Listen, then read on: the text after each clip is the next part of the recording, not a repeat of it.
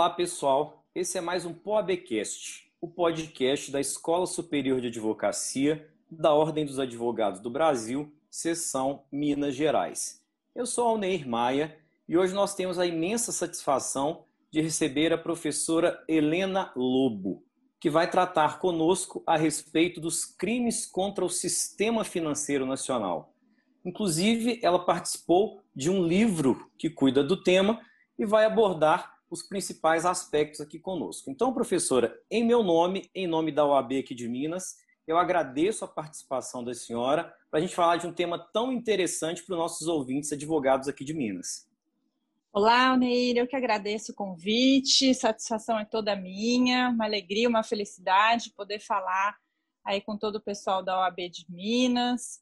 Minas é um estado com o qual eu tenho muito contato, muito contato profissional, um estado que eu acho maravilhoso, já viajei bastante aí pelas cidades históricas, então realmente uma alegria poder falar com vocês. Sobre o livro propriamente dito, professor, é uma obra clássica, é verdade, é, foi editada aí já há um tempo atrás e agora uma nova edição com a participação da senhora.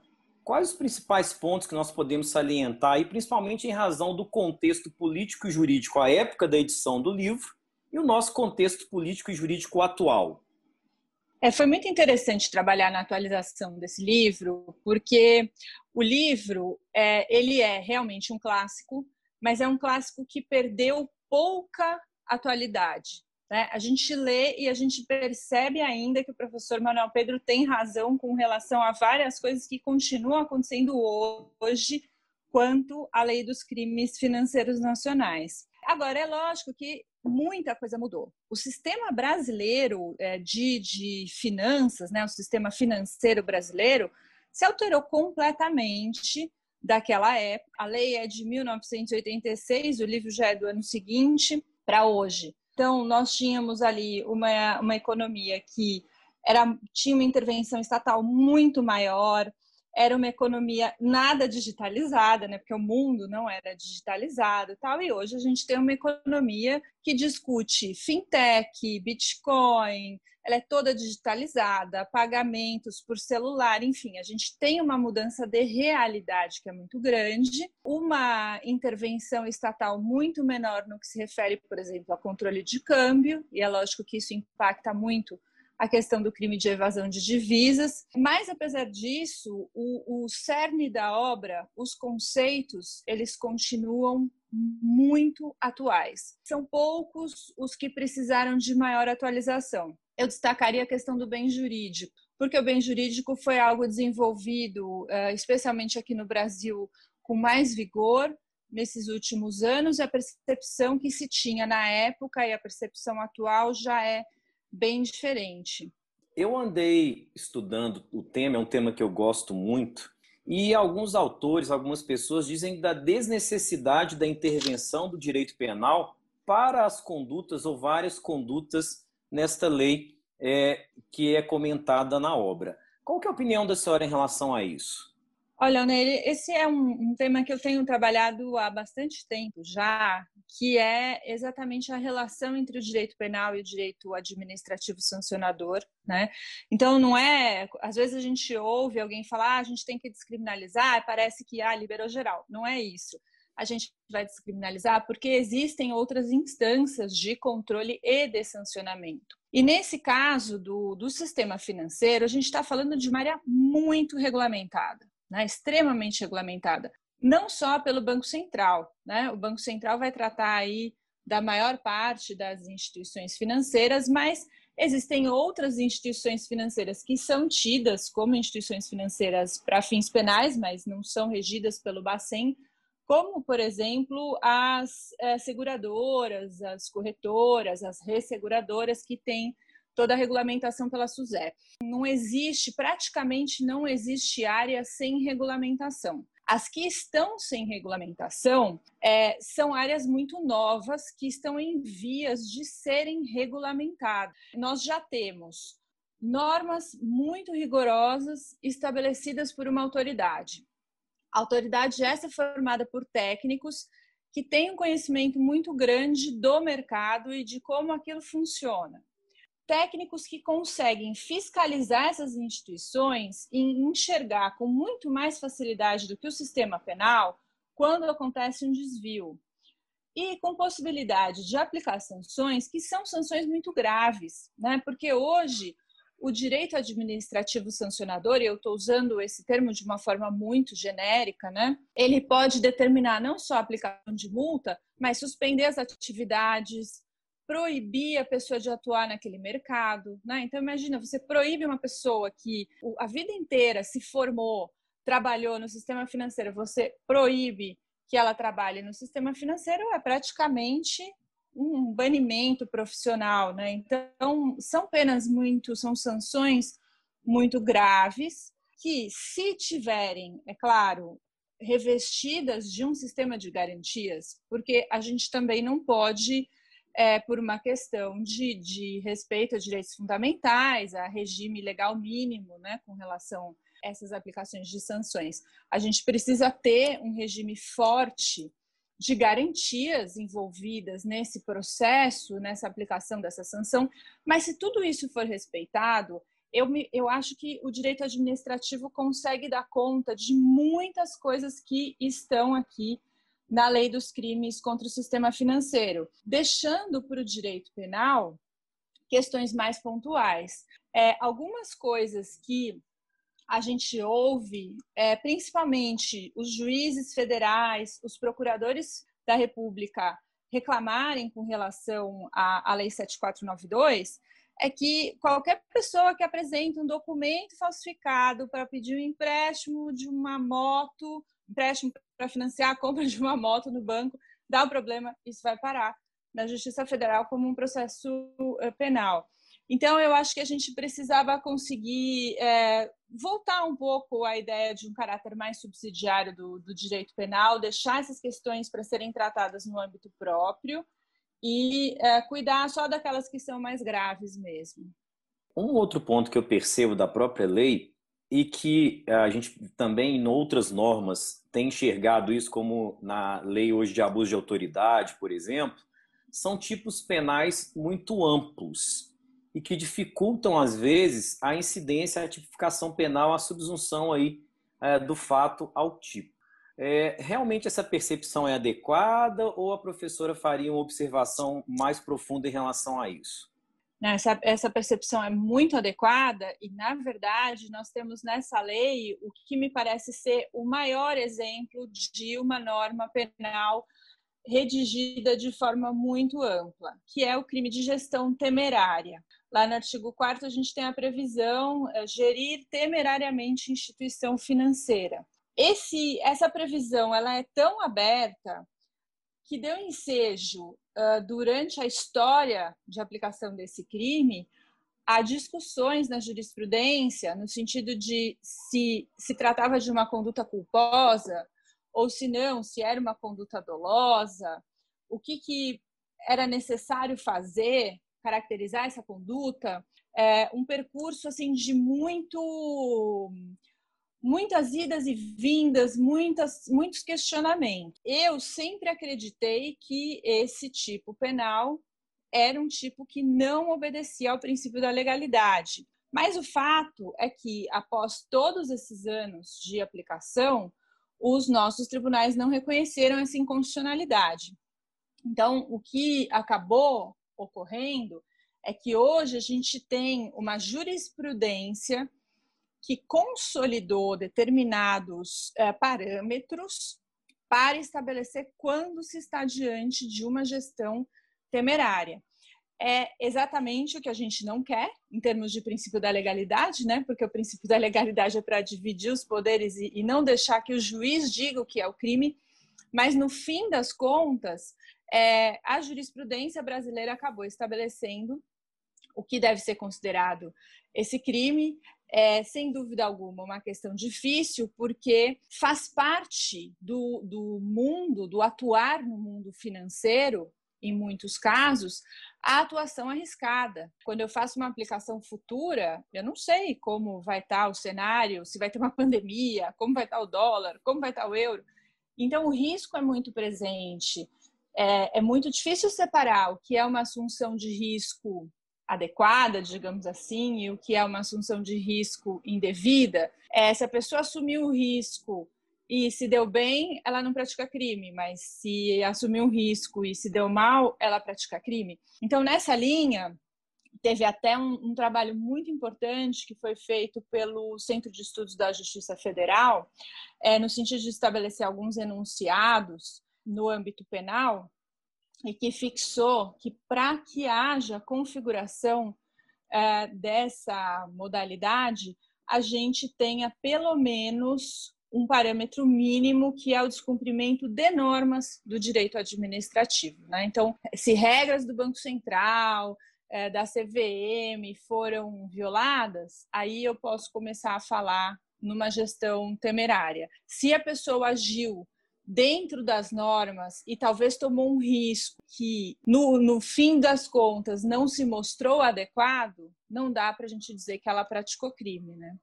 O crime mais badalado dessa lei, digamos assim, é o que a professora falou, que é a evasão de divisas. A evasão uhum. de divisas, na época em que a lei foi editada, como a senhora mesmo falou, era vista de uma forma e hoje o contexto econômico é muito diferente.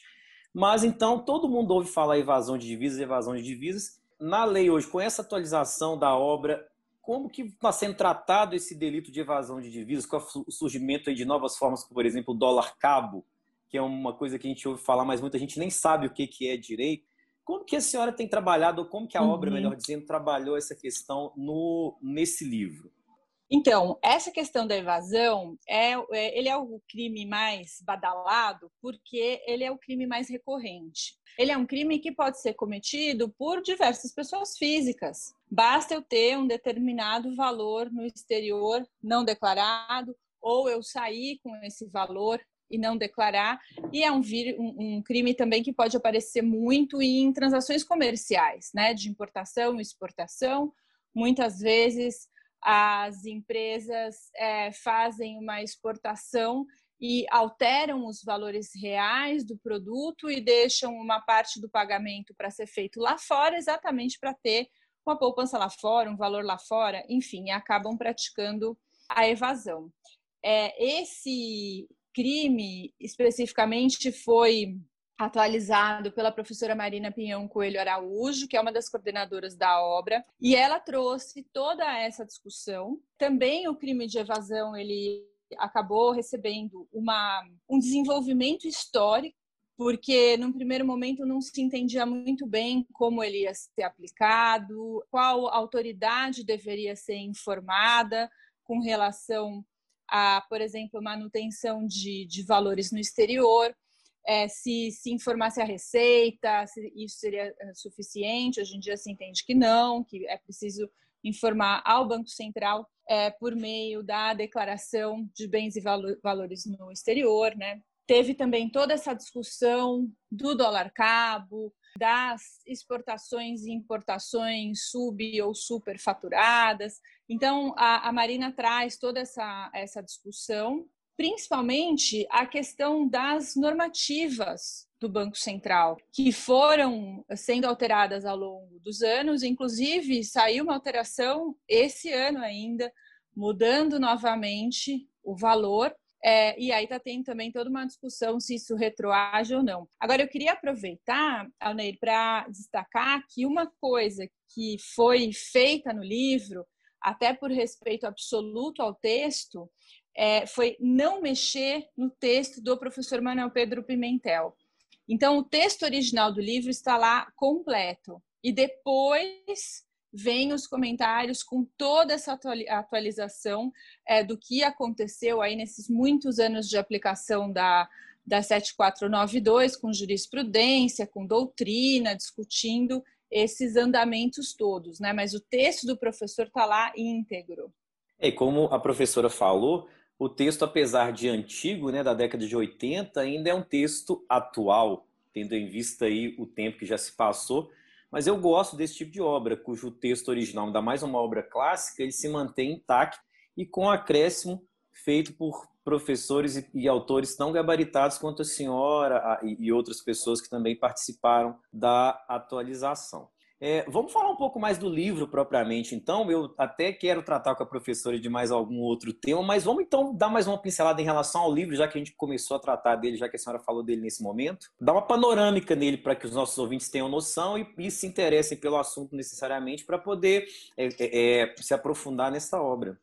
É, eu vou começar, na verdade, com uma informação muito interessante sobre o livro, que é o seguinte: esse livro ele estava esgotado há muito tempo, com uma demanda enorme, muita gente falando, ah, mas eu queria o livro, eu queria o livro. Porque, por mais que ele seja um livro antigo, em termos de conceitos, ele é muito interessante. E o professor Manuel Pedro conta toda a história de aprovação dessa lei, que diz muito sobre os problemas técnicos dela. Então, é, todo mundo precisava ter acesso, né? todo mundo que vai estudar mais profundamente queria ter acesso.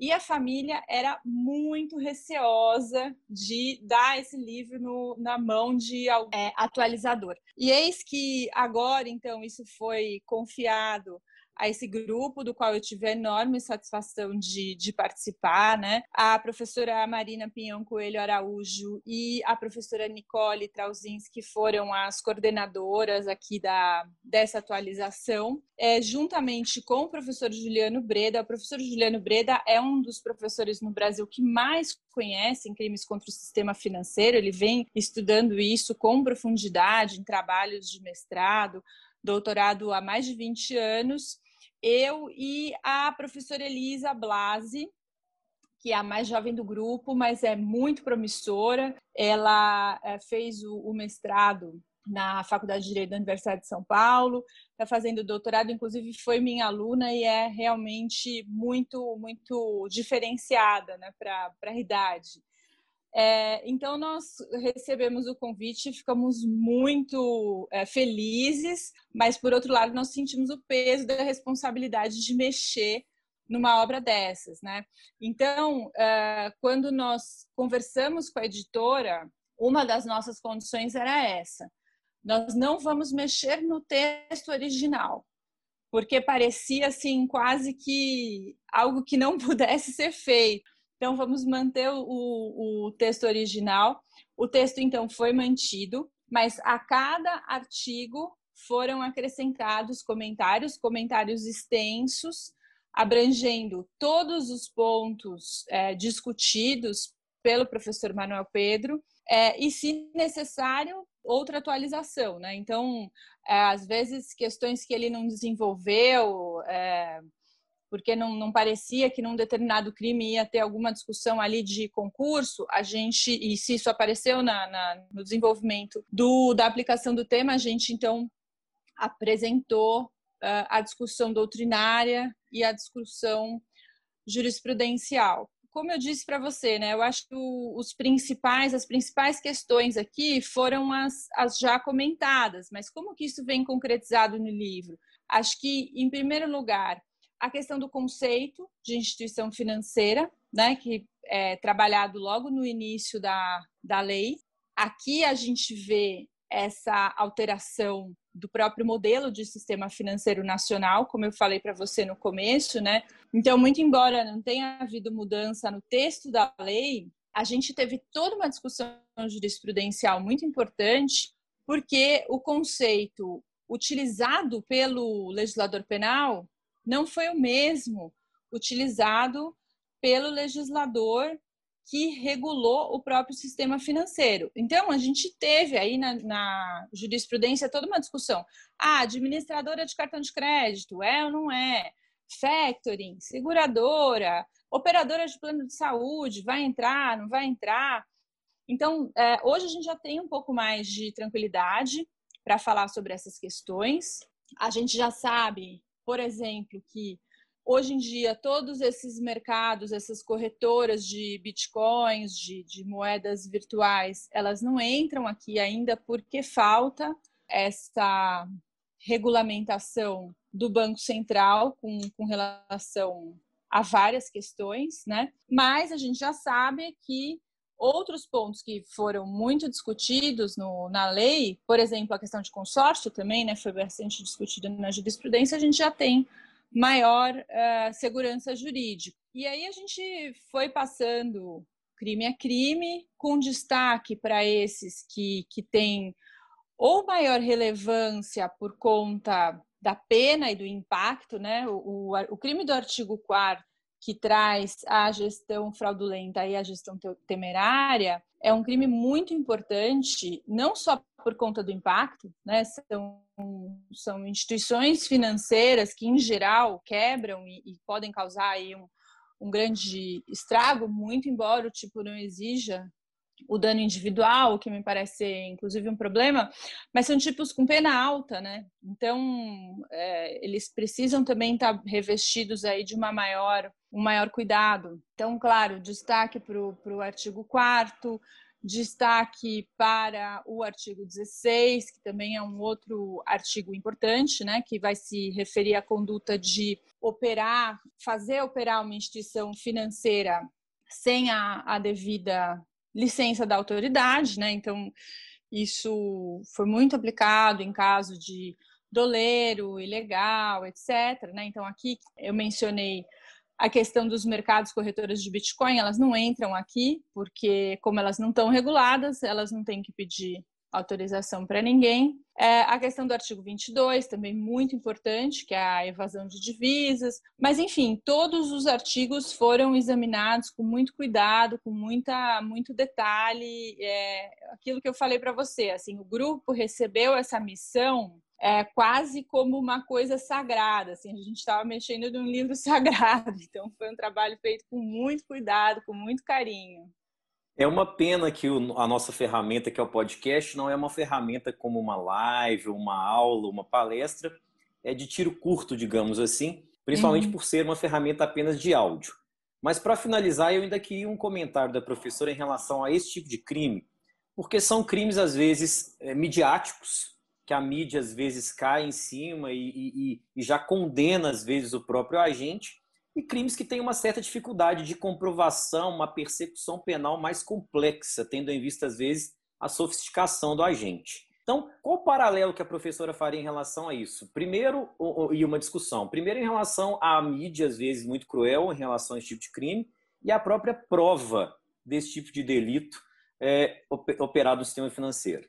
Bom, eu acho o seguinte: quando a gente se depara diante desse tipo de situação, a gente precisa voltar para as questões mais básicas. Para mim, o, o foco aqui é o seguinte: nós estamos usando o direito penal, que é uma ferramenta muito gravosa, é uma ferramenta que causa muito sofrimento contra uma pessoa, que pode ser banqueiro, que pode ser rico, que pode ser o que for, mas que é uma pessoa, né, que tem sentimentos, que tem uma família, que tem honra, que tem tudo isso pode ter praticado uma conduta ilícita ou não, isso vai ter que ser examinado durante o processo penal.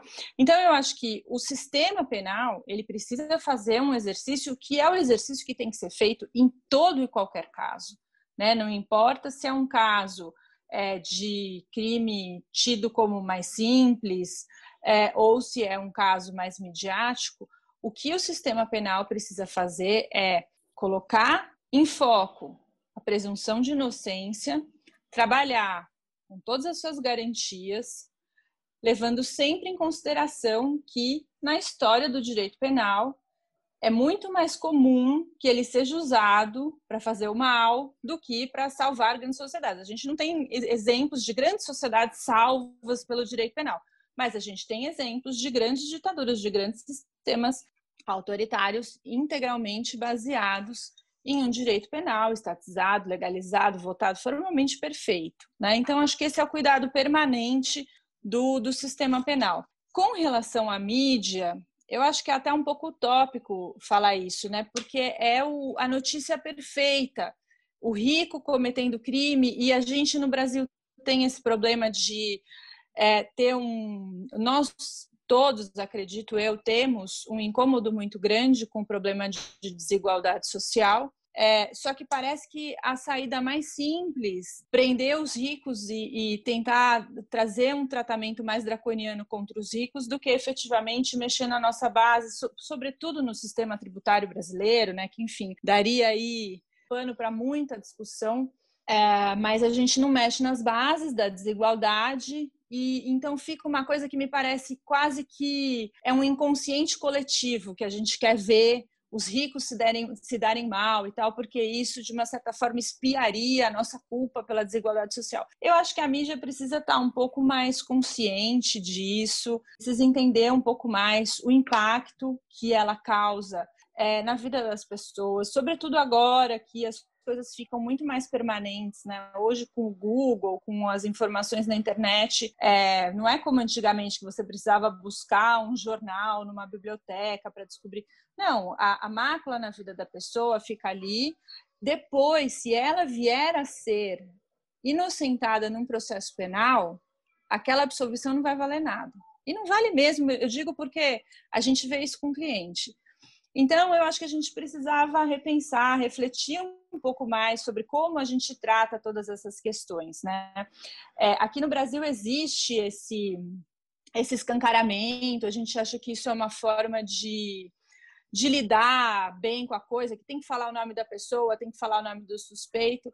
Esse não é o único modelo, talvez não seja o ideal. Né? Na Alemanha, por exemplo, não a, a, mídia não coloca o nome completo da pessoa, seja investigado, seja processado, até ter a sentença condenatória definitiva. Né? Então, é, é um, realmente levar muito a sério o, o, princípio da presunção de inocência.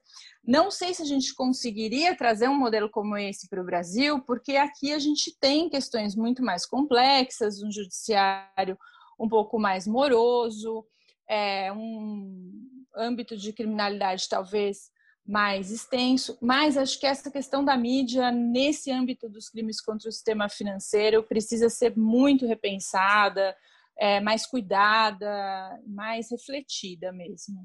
Sensacional, professora. Eu agradeço muito a sua participação novamente. Foi muito enriquecedor, um debate muito bacana em relação ao tema. Agradeço novamente, então, a participação. Eu que agradeço pelo convite, foi um prazer, estou sempre à disposição de vocês. É isso aí, pessoal. Até um próximo episódio, então.